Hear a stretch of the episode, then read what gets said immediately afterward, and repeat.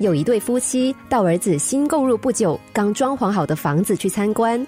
房子虽然装修的很漂亮，但是做母亲的看了一圈，还是忍不住指着厨房和饭厅之间的一面墙，发牢骚的说：“我觉得啊，这面墙根本就是多余的。如果没有这面墙，空间就会显得宽敞许多。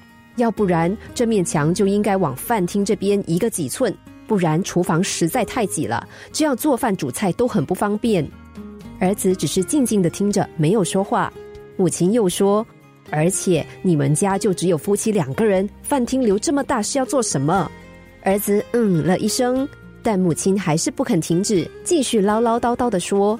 说来说去啊，这面墙实在一点作用也没有，真是搞不懂你当初怎么会在这里砌一面墙。儿子终于开口了，他说：“不然我明天就叫工人来把这面墙打掉吧。”母亲说。这怎么可以？要再叫人来打掉，不是要多花一笔钱吗？再说你的家具都已经搬进来了，敲掉一面墙，不是整间屋子尘土飞扬？你又何必自找烦恼呢？不可以，不可以，千万不可以！儿子笑了，他说：“既然不可以，你刚才又何必说那么多？”这下子母亲也笑了，觉得自己实在太唠叨了。房子里多了一面没有必要的墙，可能相当碍眼。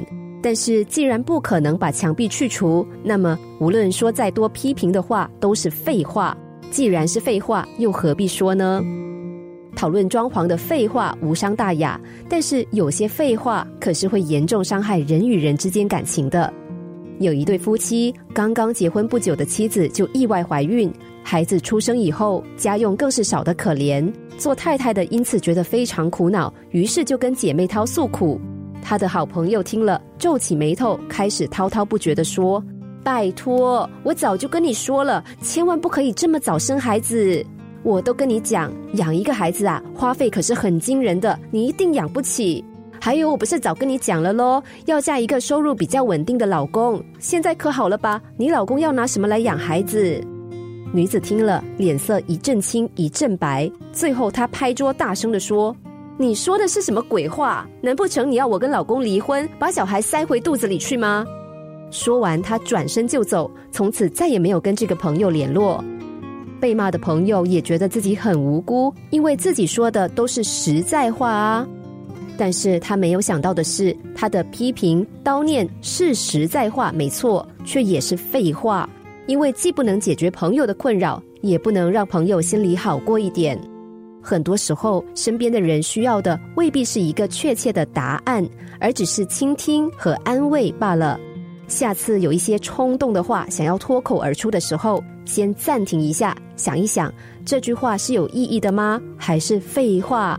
如此一来，一定可以为我们的人际关系加分。没有人喜欢听于事无补、雪上加霜的废话。但我们却时常没有经过思考，开口就说出废话，不但伤害了对方，也伤害了彼此之间的感情。少说一句话，往往比多说一句话更能让我们在乎的人感到安慰。